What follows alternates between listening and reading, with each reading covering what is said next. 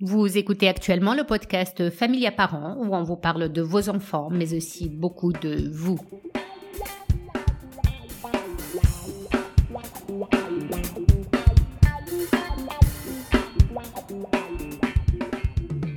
Bonjour, je suis votre coach familial, Kausra Bibish Sinewi, et ceci est le sixième épisode de mon podcast Familia Parents.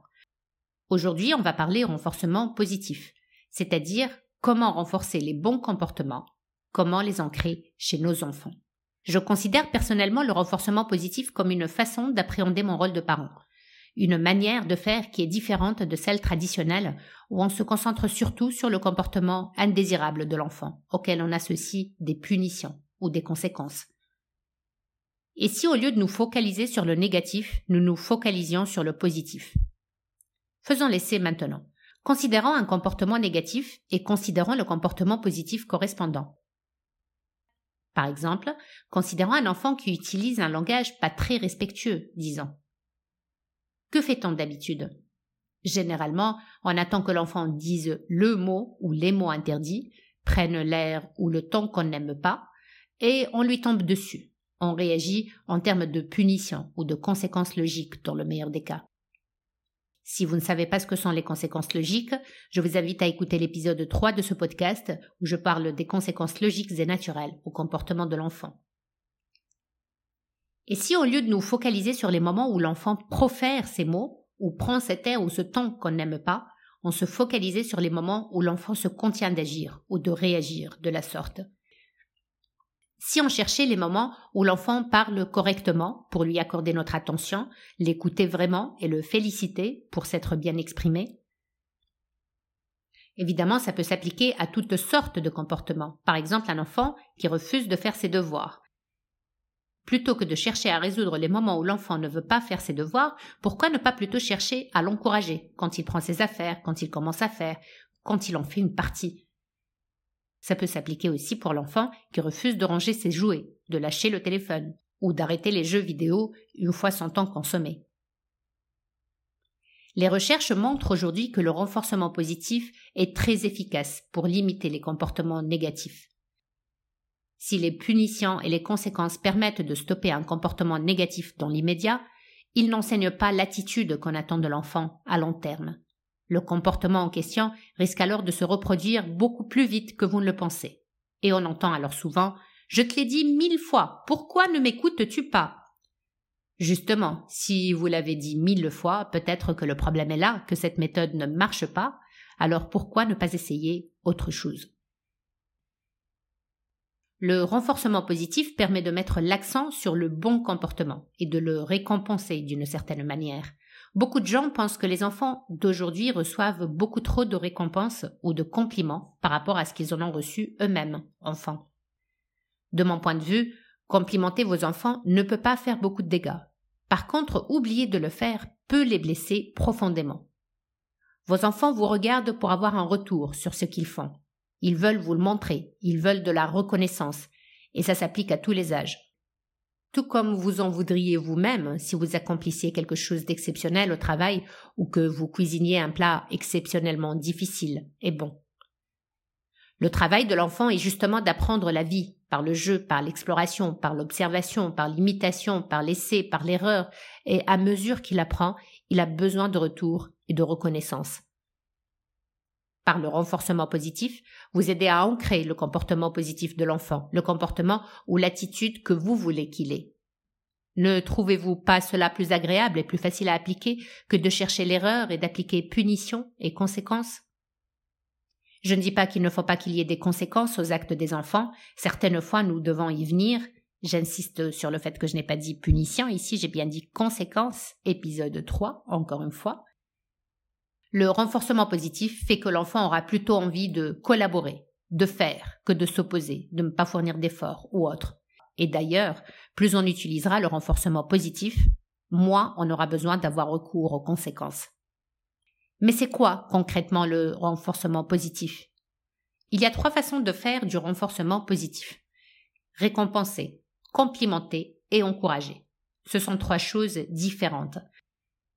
Récompenser veut littéralement dire qu'on donnera une récompense, une sorte de cadeau à l'enfant pour son comportement ou sa réussite. tels qu'un jouet, de l'argent, du temps d'écran. Complimenter est une expression verbale ou non verbale de notre sentiment propre quant au comportement de l'enfant. Par exemple, dire à l'enfant Je suis fier de toi. Ça, c'est un exemple typique de compliment. Encourager est différent dans ce sens. Encourager aide l'enfant à voir par lui-même ce qu'il a fait de bien, ce qu'il a accompli d'important. Par exemple, Wow, tu as réussi à faire ça par toi-même, tu dois être tellement fier de toi. Ou Félicitations, quel beau travail tu as fait là, ça a dû te prendre beaucoup de temps et de concentration. Vous voyez la différence avec le compliment du type Je suis fier de toi? Je vais l'expliquer un peu plus en détail. Le Je suis fier de toi peut être ambigu pour l'enfant, puisque vous ne lui dites pas ce qui était si bien à propos de ce qu'il a fait, et de plus, le Je suis fier de toi met le focus sur votre sentiment propre, en l'occurrence la fierté, et non sur le sentiment de l'enfant. Ceci peut créer un sentiment de dépendance au regard de l'autre, à l'approbation de l'autre. L'encouragement, lui, met le focus sur ce qu'a fait l'enfant et sur son sentiment à lui, tel qu'être fier de lui-même. L'encouragement fait donc que l'enfant ait ses raisons propres pour faire les choses, et non pour vous satisfaire, vous, le parent, ou les personnes qu'il rencontrera plus tard. L'encouragement invite à l'auto-réflexion et à l'auto-évaluation. Et c'est ça qui est important à inculquer à nos enfants. C'est ça qui les protégera sur le long terme. Alors faut-il uniquement encourager, arrêter de complimenter, arrêter de récompenser? Bien sûr que non. C'est la conjonction des trois qui fera que votre renforcement positif donnera de meilleurs résultats. Certaines situations appellent plus à l'encouragement, d'autres au compliment, certaines autres aux récompenses. Les situations changent en fonction de l'âge de l'enfant et des circonstances, et de vous, parents. Dans cet épisode, je préfère me concentrer sur l'encouragement, que je trouve personnellement redoutablement puissant comme outil parental, mais je reviendrai aussi sur les récompenses et sur les compliments dans l'épisode prochain. Alors, comment encourager? Retenez d'abord que l'encouragement n'est pas simplement un outil, des phrases que l'on prononce, même si dans cet épisode et dans ce qui suit je me concentrerai sur ce point. Mais je voudrais que vous reteniez que l'encouragement passe aussi par donner vraiment à votre enfant de votre temps, par l'écoute, par l'expression de votre amour, par la reconnaissance de vos propres erreurs en tant que parent et bien d'autres choses. Alors je vais reformuler ma question. Comment faire des phrases d'encouragement? Il y a deux choses qu'il faut retenir pour faire ce genre de phrases. La première chose à garder en tête est qu'il faut encourager ce qu'a fait l'enfant et non l'enfant lui-même. Par exemple, au lieu de dire Tu as eu la meilleure note, tu es excellent, tu es si intelligent, je suis tellement fier de toi dire plutôt Félicitations, tout ce travail que tu as fourni à payer, tu l'as bien mérité, tu dois être bien fier de toi. La différence peut vous paraître subtile, mais je peux vous assurer que son impact ne l'est pas. Dans la première, l'enfant a été décrit comme excellent, intelligent. Cela implique une comparaison avec les autres, et que ce jugement d'excellence, d'intelligence est fonction de ce type de résultat.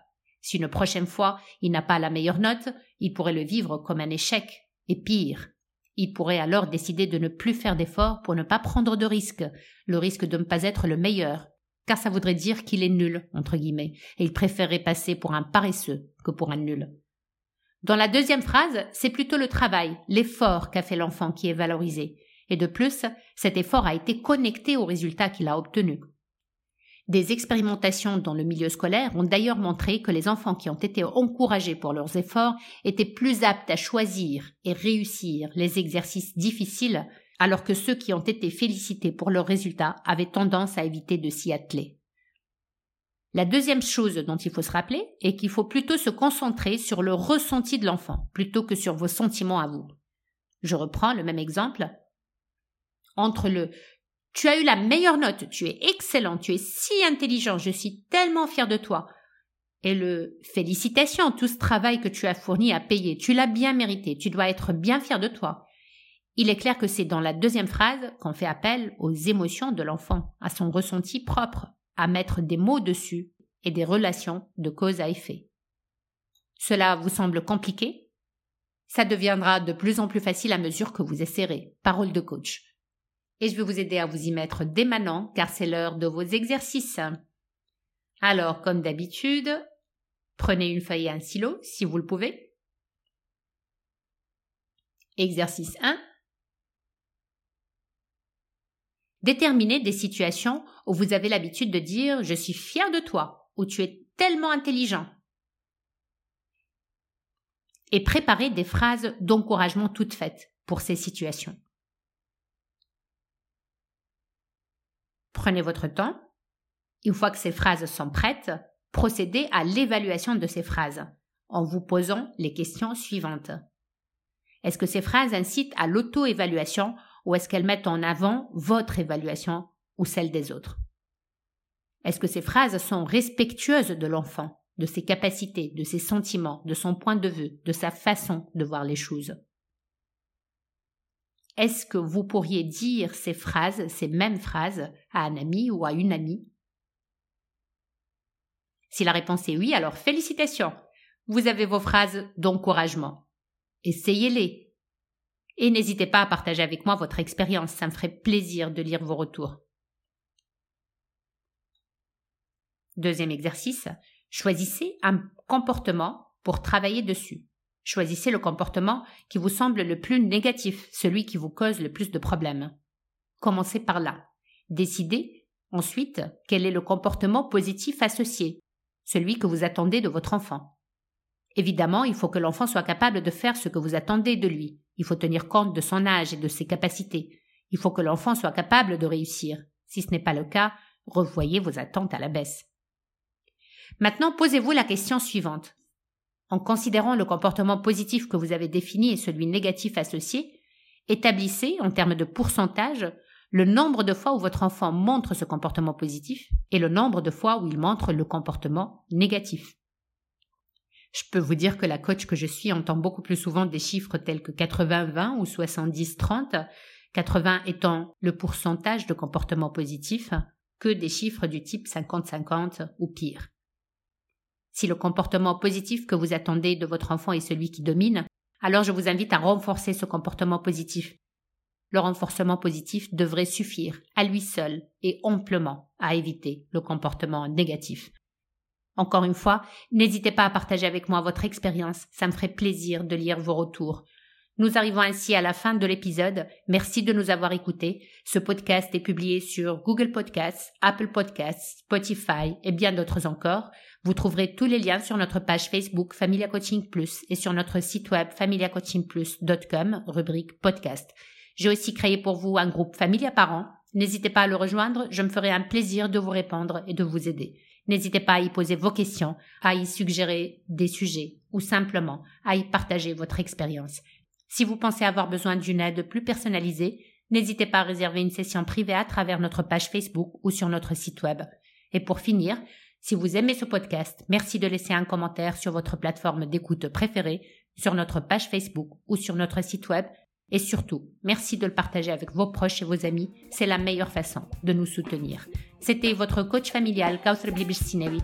N'oubliez pas de me rejoindre jeudi prochain pour un nouvel épisode du podcast Familia Parents. D'ici là, prenez soin de vous.